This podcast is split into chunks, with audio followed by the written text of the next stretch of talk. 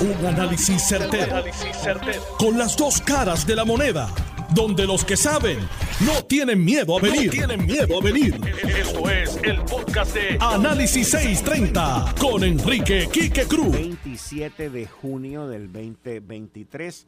Tú estás escuchando Análisis 630. Yo soy Enrique Quique Cruz y estoy aquí de lunes a viernes de 5 a 7.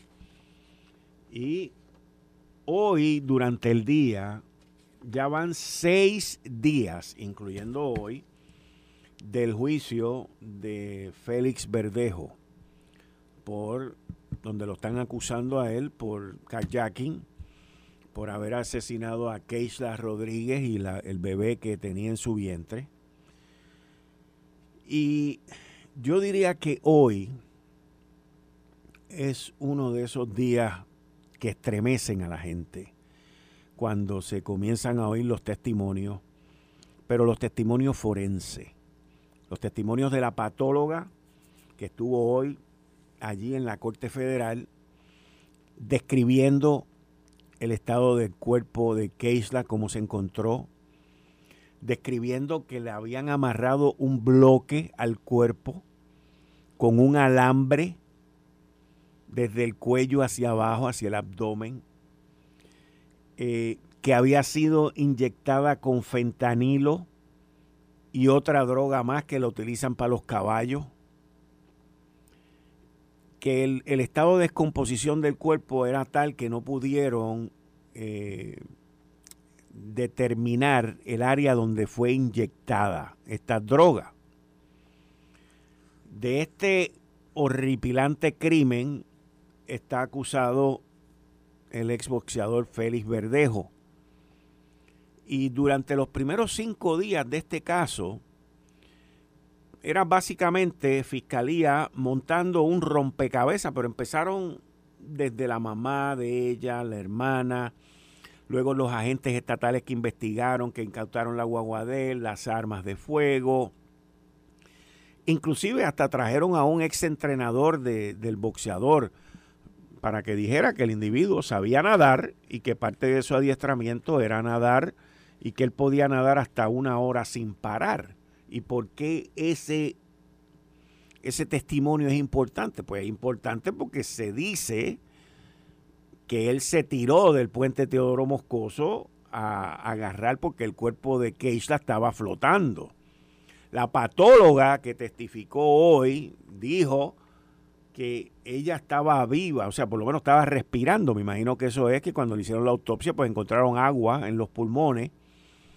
Pero la descripción forense y científica que dio esa patóloga hoy, bien cruda, y, y debe ser un momento en el cual la familia de ella, de Keisla, debe haber sufrido enormemente de nuevo, pero no es lo mismo el uno escuchar o leer a, tener a una doctora forense, a una patóloga forense, describir qué fue lo que ella encontró en esa autopsia y cómo lo encontró. Y esto también debe haber dejado al jurado eh, patidifuso con, con todo este tipo de explicación.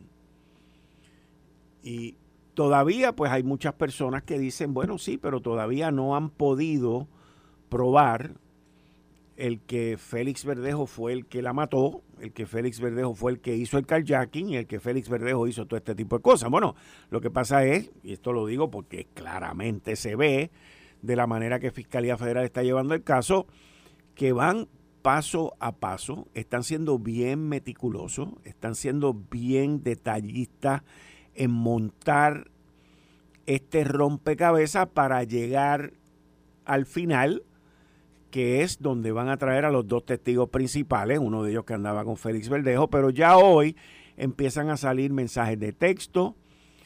Una de las cosas que estábamos analizando hoy también sobre los testimonios de hoy es que se había rumorado, eh, bueno, pues es que el suegro de él, Miguel Santiago Liz, convicto por narcotráfico también, que hace poco también lo volvieron a acusar, eh, lo obligó a él a que la matara. Pues los mensajes de texto que se, que se mostraron allí de conversaciones entre Félix Verdejo y su suegro o el papá de su hija, de su, perdón, el papá de la, de la niña de él, de la mamá de la hija, perdón, su suegro. Si están casados o no, yo no sé, pero él, se ve que en las conversaciones, pues el papá de tu compañera aconsejándote, diciéndote que su hija la quiere mucho, lo quiere mucho a él y todo ese tipo de cosas. Así que más o menos sacan esa teoría del parque.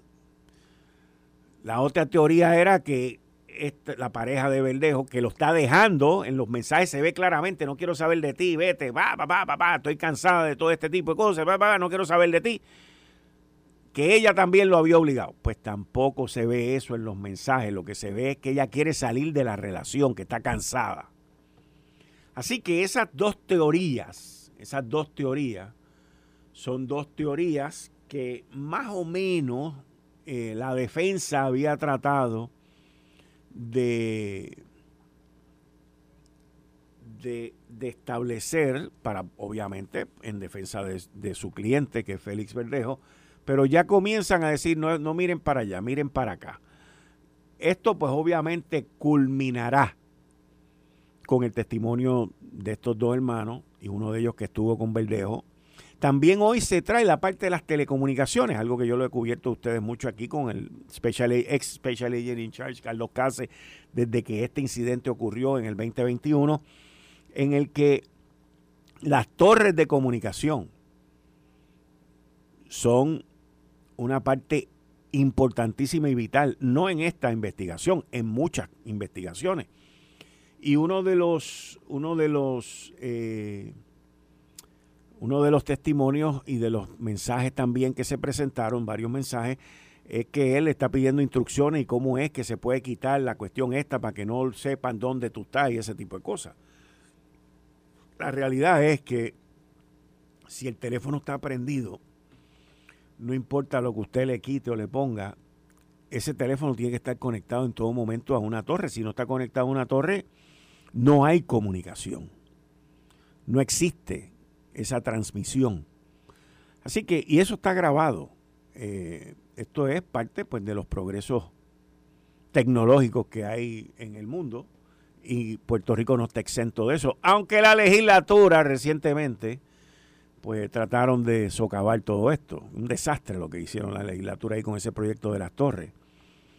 Y, la correspondencia y cómo los políticos corresponden a cosas que no saben. Esto es lo más brutal. Pero nada, ese no es el tema de ahora. El punto con este caso de Félix Verdejo es que hoy, y ustedes van a ver esto mañana en la prensa, se van a enterar mañana eh, o por los noticieros, pero el punto que quiero traer es que hoy fue un día crudo, hoy fue un día duro y un día difícil, pero no va a ser ni el más crudo, ni el más duro, ni el más difícil cuando estos testigos más adelante se sienten allá a testificar, especialmente el que estuvo allí, el que vio todo. La patóloga dijo que tenía este, eh, golpes en la mandíbula, en el ojo. Esos son los puños que se oyeron, que se, que, perdón, no que se oyeron, que se explicaron que le dieron a esta joven, a Keisla. Supuestamente quien los dio fue Félix Verdejo. Imagínense un boxeador profesional metió un puño en la mandíbula, un puño en el ojo. O sea, son cosas barbáricas. Pero repito, hoy no es el día más duro, hoy no es el día más difícil hasta que estos testigos vayan allá, que con mucha probabilidad sea la semana que viene. La Corte Federal, me enteré hoy, que no va a estar eh, sesionando ni el lunes ni el martes que viene. Los federales tienen el día libre el lunes y martes y el gobierno, pues me imagino que va a dar también el lunes y el martes. Nosotros estaremos aquí en Noti1, pero eh, e, es interesante cómo este caso se sigue desarrollando y la crudeza, la crudeza de ese crimen sigue saliendo y los momentos de dolor y de sufrimiento de esa joven madre que estaba viviendo eh, comenzando a vivir la maternidad, la ilusión de ser madre y cómo fue tronchada supuestamente y alegadamente por Félix Verdejo.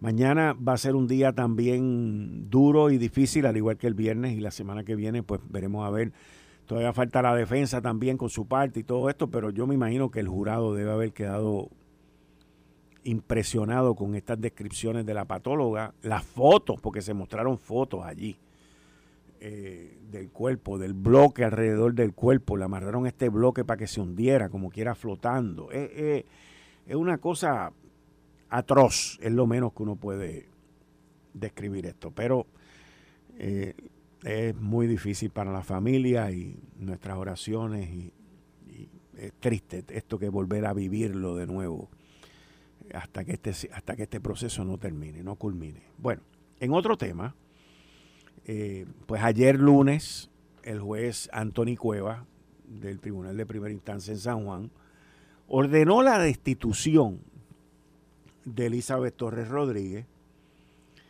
y rápido pues salió la parte gubernamental, el director de, de PRAFA, que es la oficina del gobierno de Puerto Rico en Washington, Luis Dávila Pernas, el licenciado Luis Dávila Pernas, eh, inmediatamente, según el Estado de Derecho, ordenó la suspensión de todos los pagos. Hoy sale Elizabeth Torres alegando que ella puede seguir cobrando a pesar de la destitución como delegada. Porque ella dice en declaraciones, dice, sigo siendo delegada hasta tanto no se establezca una decisión final y firme. Y ella pues alega que puede continuar cobrando a pesar de que el director ejecutivo de Prafa, el licenciado Luis Dávila Perna, ayer anunció la suspensión de, los pagos. Eh, luego de la decisión de, del juez Anthony Cueva. Elizabeth Torres Rodríguez dice, y cito, hay un caso que es el de Casellas, que dice que hasta una sentencia no advenga final y firme no se pueden detener los pagos de un funcionario. Los pagos no tienen nada que ver con el caso de Casellas, pero el caso de Casellas tiene que ver con ser una decisión final y firme, pero no tiene que ver con los pagos, tiene que ver con la decisión del tribunal. Pero independientemente, dice ella, de lo que esta persona de Prafa quiera hacer, eh, diciendo que soy exfuncionaria, riéndose y diciendo cosas que no son ciertas porque allí no pasó prueba, allí nunca se... Bueno, esto entramos ya en las discusiones de los pleitos a nivel eh, mediático.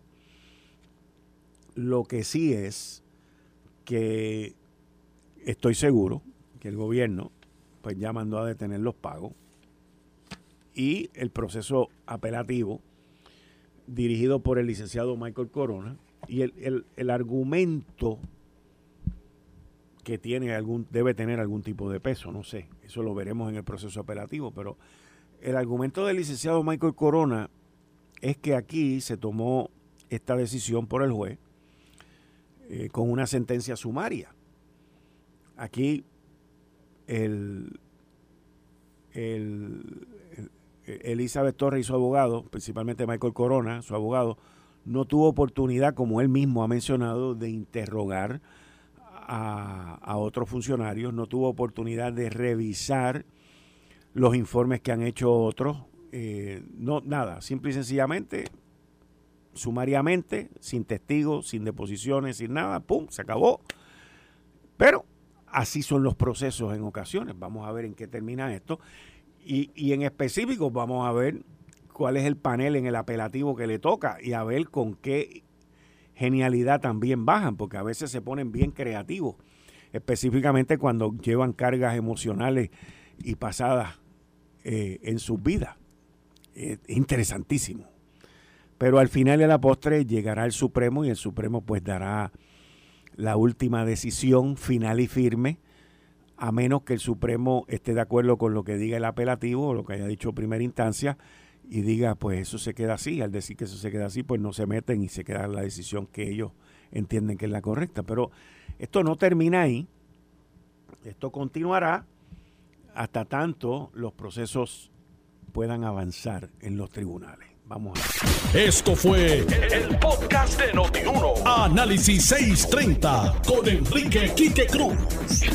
Dale play a tu podcast favorito a través de Apple Podcasts, Spotify, Google Podcasts, Stitcher y notiuno.com.